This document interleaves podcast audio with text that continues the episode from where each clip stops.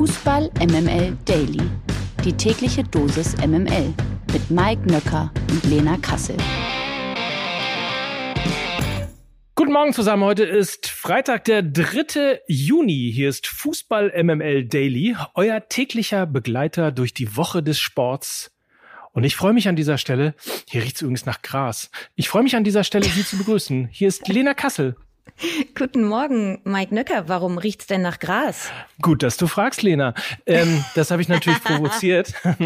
das habe ich natürlich provoziert. Nein, es riecht nach Gras tatsächlich, ähm, weil ich im, im Stadion bin. Ähm, ich produziere gerade direkt aus dem Millantor-Stadion, aus der Fußball-MML-Loge. Und hier wird der Rasen vertikutiert. Hm. So, da kommt irgendwie der ganze Modder und der ganze Modder und was auch immer, der sich so die Saison über angesammelt hat, kommt aus dem Rasen raus und es riecht im Stadion hier sehr frühlingshaft nach Gras. Es sei dir gegönnt, mein Lieber. Und äh, bevor wir hier in unsere bunte Thementorte auch heute starten, wir haben Feenpost bekommen und die möchte ich natürlich äh, heute mal vorlesen, weil sie ja auch ein bisschen abzielt auf unsere Bayern-Posse, die wir nahtlos durch diese Woche bringen und ziehen. so also auch heute an äh, diesem Freitag. Und äh, Robert, Robert hat auf unseren Talk von gestern reagiert, wo wir über Serge Gnabry gesprochen haben. Und er hat Folgendes gesagt. Ähm, ich finde, die Ablehnung der Bayern schwingt bei euch, er meint uns, Mike, sehr mit. Ihr habt gesagt, dass bei Gnabry durch einen anderen Spieler, in Klammern Manet, der Druck erhöht wird. Das ist aber wirklich Quatsch. Gnabry hat ein Angebot von über 19 Millionen Euro, drei Ausrufezeichen in Klammern, Salär auf dem Tisch liegen und zwar seit Monaten. Da war von Manet noch überhaupt nicht die Rede, mal ganz davon abgesehen, dass man diskutieren kann, ob man 19 Millionen Euro für einen Spieler, der oft von der Bank kam und wirklich keine absolute Säule der Bayern ist, nicht komplett übertrieben ist. Der Ball liegt seit Monaten also auf Seiten von Gnabry. Das sagt Robert und ich kann ihn da natürlich ein Stück weit verstehen. Es gibt immer zwei Seiten der Medaille und auf der anderen Seite glaube ich, äh, um da vielleicht noch eine neue Ebene auf, ähm, auf dieser Bayern-Posse aufzumachen, das Gehaltsgefüge ist bei den Bayern, glaube ich, ein wenig aus der Balance geraten. Auch wenn wir jetzt mal zum Beispiel die Verpflichtung von Luca Hernandez heranziehen, der 82 Millionen Euro Ablöse gekostet hat, auch jetzt nicht so sozusagen der unumstrittene Stammspieler ist, ich kann mir vorstellen, dass auch er sehr, sehr viel Geld verdient. Und ich glaube, mit solchen Transfers,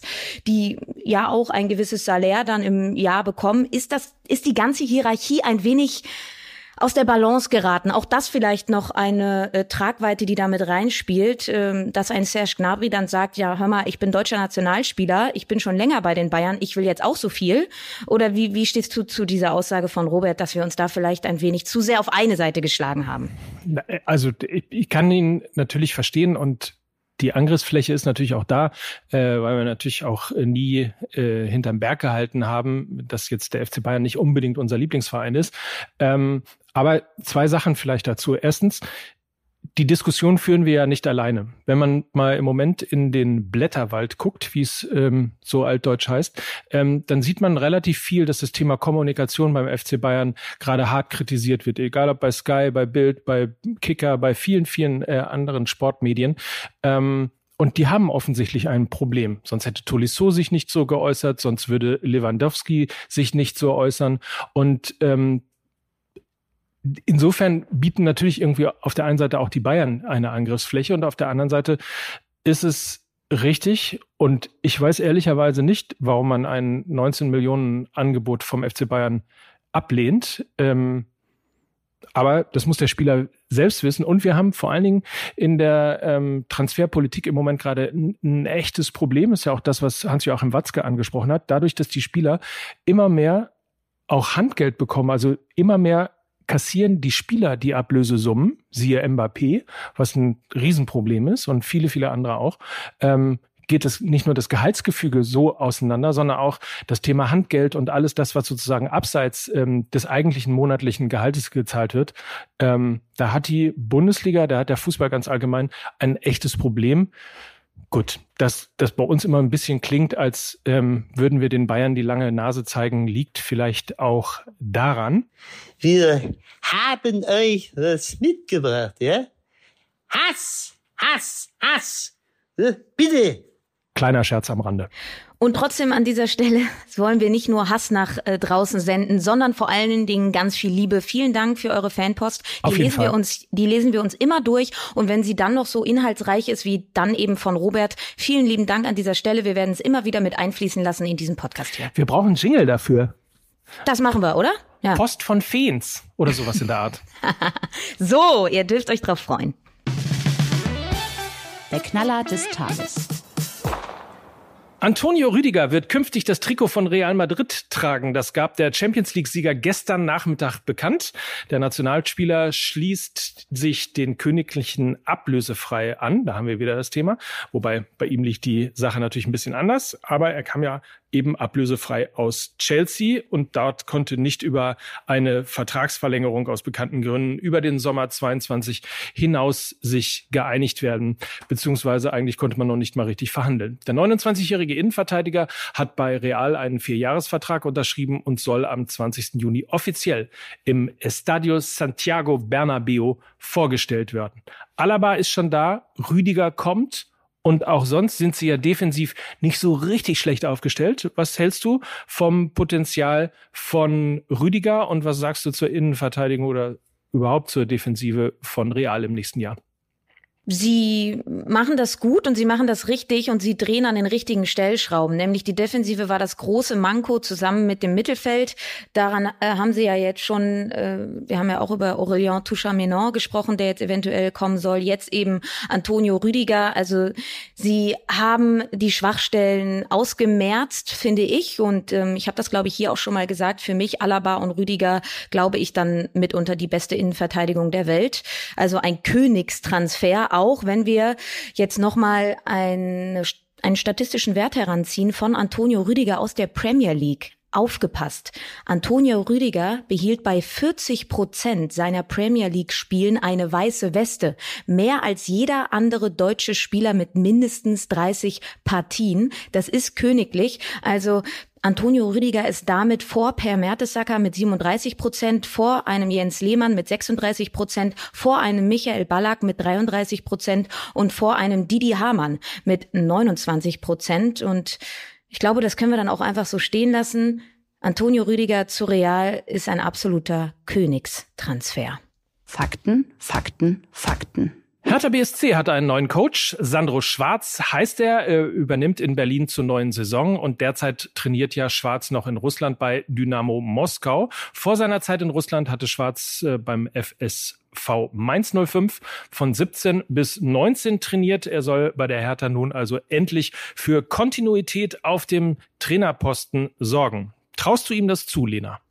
Ich traue ihm das zu weil er eben nicht nur fußballerisch attraktiven Fußball versucht zu spielen, sondern weil er eben auch ein echter Typ ist, auch ein Stück weit eine People's Person. Er ist sehr authentisch, das habe ich mir jetzt schon sagen lassen von den Leuten, die auf der Geschäftsstelle gerade sind. Er ist zu 100 Prozent ähm, er selbst und das gibt es in diesem Business immer weniger.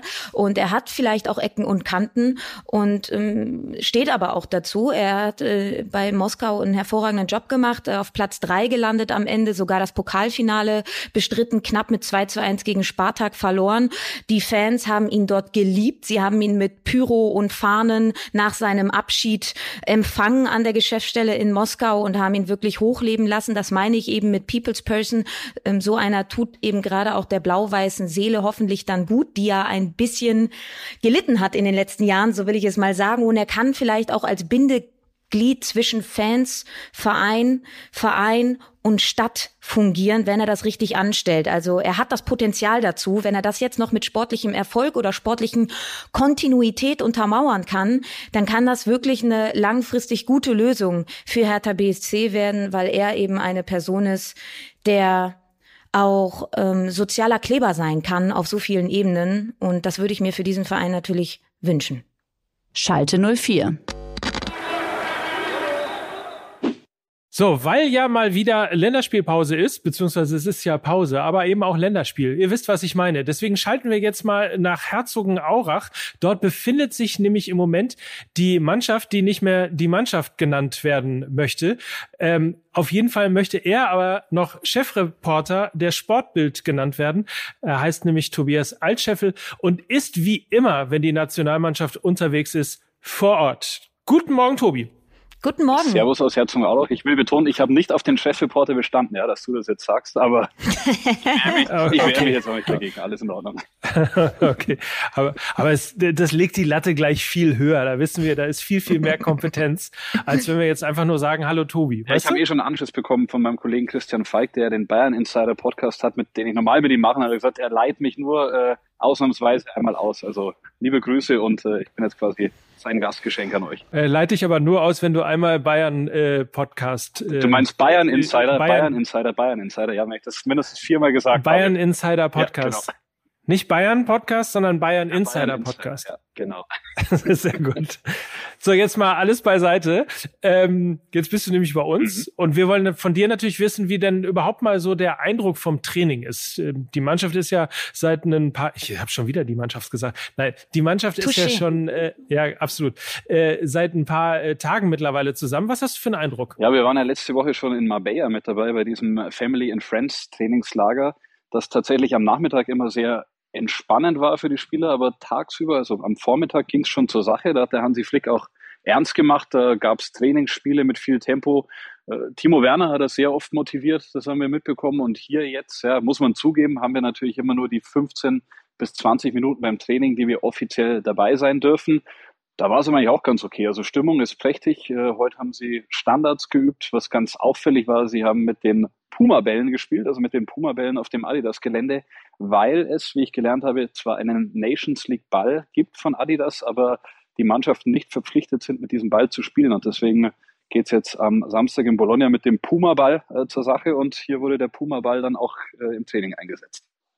Genau, weil Italien bzw. Puma ja Partner von Italien ist. Gibt es sonst noch irgendwas, was dir besonders aufgefallen ist? Auch heute gab es eine ganz lustige Szene im Training, dass ähm, beim Zwei-Kontaktspiel hat sich Timo Werner aus Versehen ins Gesicht geschossen, haben sich alle prächtig amüsiert. Äh, der, der Niklas Süle hat dann den Serge Gnabry dazu gebracht, dass der sich vor Lachen nicht mehr halten konnte. Ansonsten hatten sie gestern ähm, ja einen, einen Vortrag bezüglich Katar. Da durften wir auch dabei sein mit verschiedenen Experten.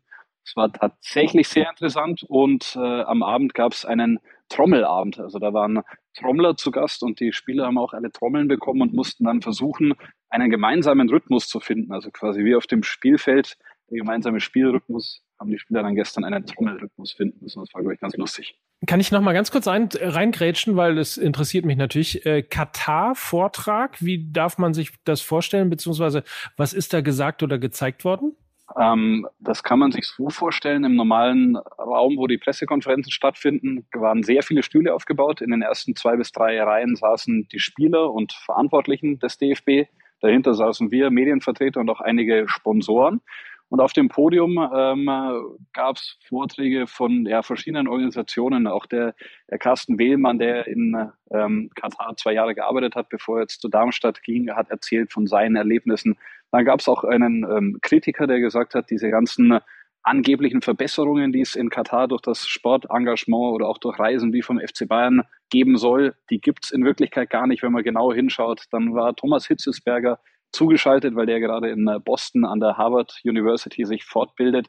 Der hat dann über die Rechte von ähm, Homosexuellen gesprochen oder eben die Rechte, die sie nicht haben, ähm, hat den Spielern auch Hinweise gegeben, war ganz interessant. Er hat gemeint, sie sollen sich nur zu politischen Themen äußern, wenn sie auf diesem Feld sicher sind und sie informiert haben und dass es eben keine Schande ist, auch mal bei einer Frage von dem Reporter zu sagen, gute Frage, bin ich noch nicht so äh, trittsicher, dass ich eine Antwort geben kann und bitte gebt mir noch Zeit, mich da zu informieren. Also es war schon gut, war interessant und war vom DFB insofern auch ähm, clever, die Medienvertreter mit reinzunehmen, weil wir dann auch mitbekommen haben, okay, die versuchen tatsächlich was zu machen, was dann in Bezug auf Katar helfen soll. Jetzt hast du, Tobi, ja schon erwähnt, dass sie da ihren Trommelrhythmus finden sollten, um äh, auch in einen guten Flow auf dem Spielfeld zu kommen. Und natürlich ist bei solchen Länderspielen in einem WM-Jahr auch immer spannend zu sehen, welche taktische Grundordnung wird bei den Testspielen ausprobiert. Ja, wer ist Teil einer möglichen Startelf? Kannst du uns dazu, also bezüglich erstmal der taktischen Grundordnung schon was sagen? Dreierkette, Viererkette, worauf wird's hinauslaufen? Da wird Hansi Flick wie beim FC Bayern festhalten an seiner Grundordnung 4-2-3-1. Das zieht er durch. Da wird er wenig ausprobieren. Also nicht wie Jogi Löw auf einmal bei der EM dann doch wieder Dreierkette. Der sagt, ein System ist wichtig, an das sich die Spieler gewöhnen können, indem sie sich wohlfühlen und auch anders als Nagelsmann jetzt bei Bayern zum Beispiel durchgewechselt mit verschiedenen Systemen, teilweise von Spiel zu Spiel probiert. Das wird bei Hansi Flick anders sein. Der setzt auf seinen 4-2-3-1.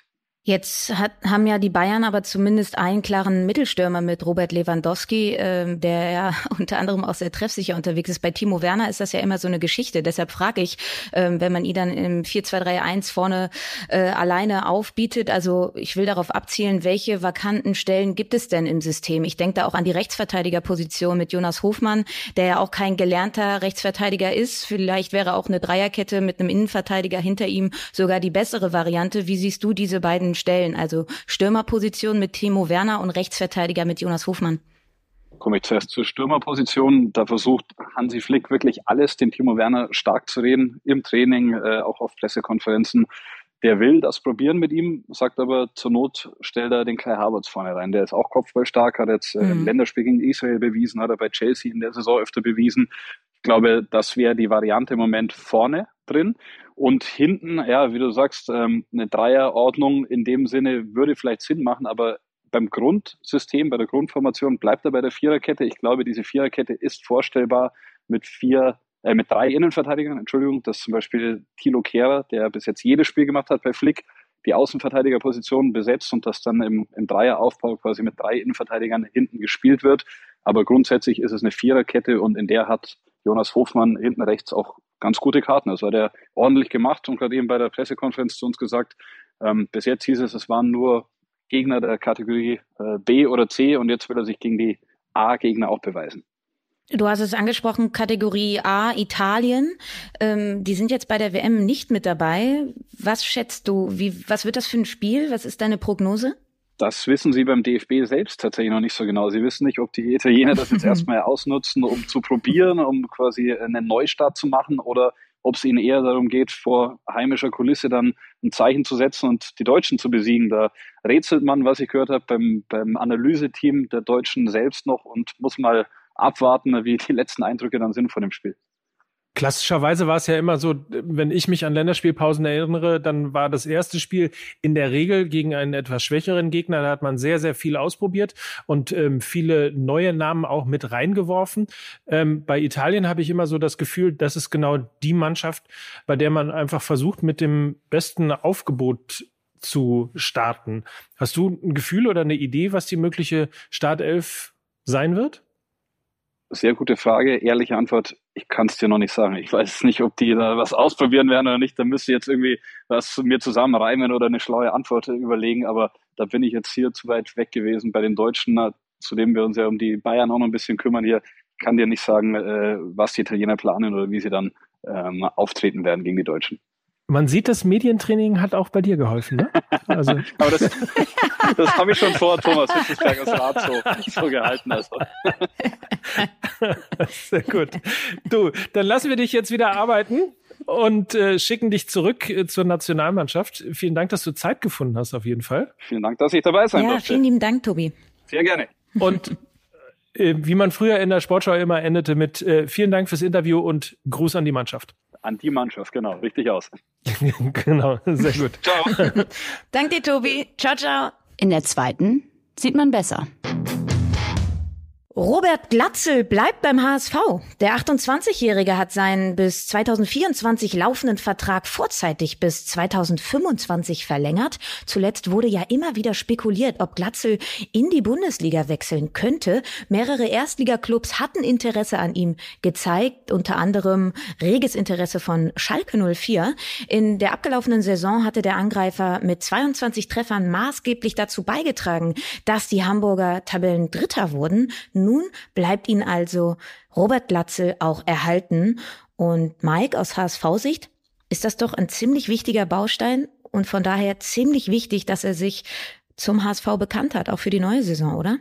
Also für den HSV ist das in der Tat eine sehr, sehr gute Nachricht. Man hat ja in der letzten Saison gelernt, vor allen Dingen eben in der Endphase der letzten Saison, wie wichtig es ist, ähm, Striker, also Mittelstürmer oder Stürmer allgemein im Kader zu haben, die auch treffen. Das gilt ähm, zum Beispiel für Schalke 04 und Simon Terodde.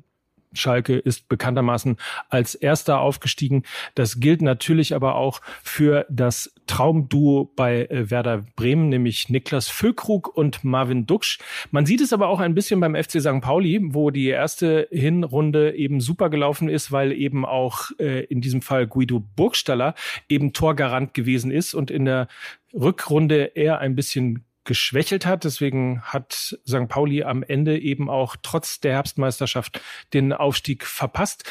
Und äh, bei Robert Glatzel war es ähnlich. Ähm, der ist eigentlich am Anfang tatsächlich super gewesen, hat Tore geliefert und ähnliches und hatte dann genau wie der HSV, nämlich äh, eine leichte Schwächeperiode in der Mitte der Rückrunde. Hinten raus hat er wieder getroffen und siehe da, der Hamburger Sportverein hat einen noch nie dagewesenen Rückstand von sieben Punkten aufgeholt äh, und hat ja bekanntermaßen noch die Relegation erreicht. Also kurzum, Glatzel ist eine gute Nachricht für den HSV. Wenn er trifft, ist er eben auch ein Garant dafür, dass er dafür sorgen wird, dass der Hamburger Sportverein im nächsten Jahr, in der nächsten Saison eben auch wieder zu den Aufstiegsfavoriten zählt. Der Vollständigkeit halber noch, ähm, laut Bild hätte nämlich Glatzel den HSV per Ausstiegsklausel für 1,4 Millionen Euro verlassen können.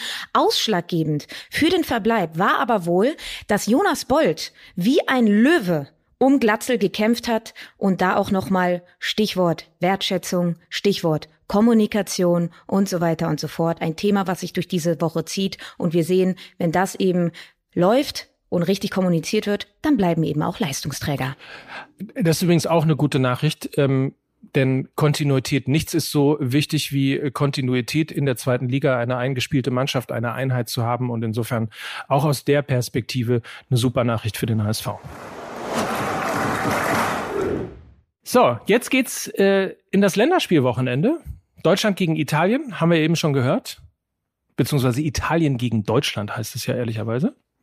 So ist es. Und am Montag hört ihr natürlich dann wieder die Analyse. Wir schauen uns das Spiel haargenau an, werden schauen, was äh, oder womit Tobi Altscheffel vielleicht ja auch recht hatte. Das heißt, wir schauen auf Standards, wir schauen auf Timo Werner, wir schauen auf das mögliche 4-2-3-1 von der deutschen Nationalmannschaft und ich freue mich sehr auf eine neue Woche mit euch und auf eine neue Woche natürlich mit Mike Nöcker und das waren für euch Lena Kassel und Mike Nöcker für Fußball MML. Tschüss, schönes Wochenende. Ciao. Dieser Podcast wird produziert von Podstars bei OMR.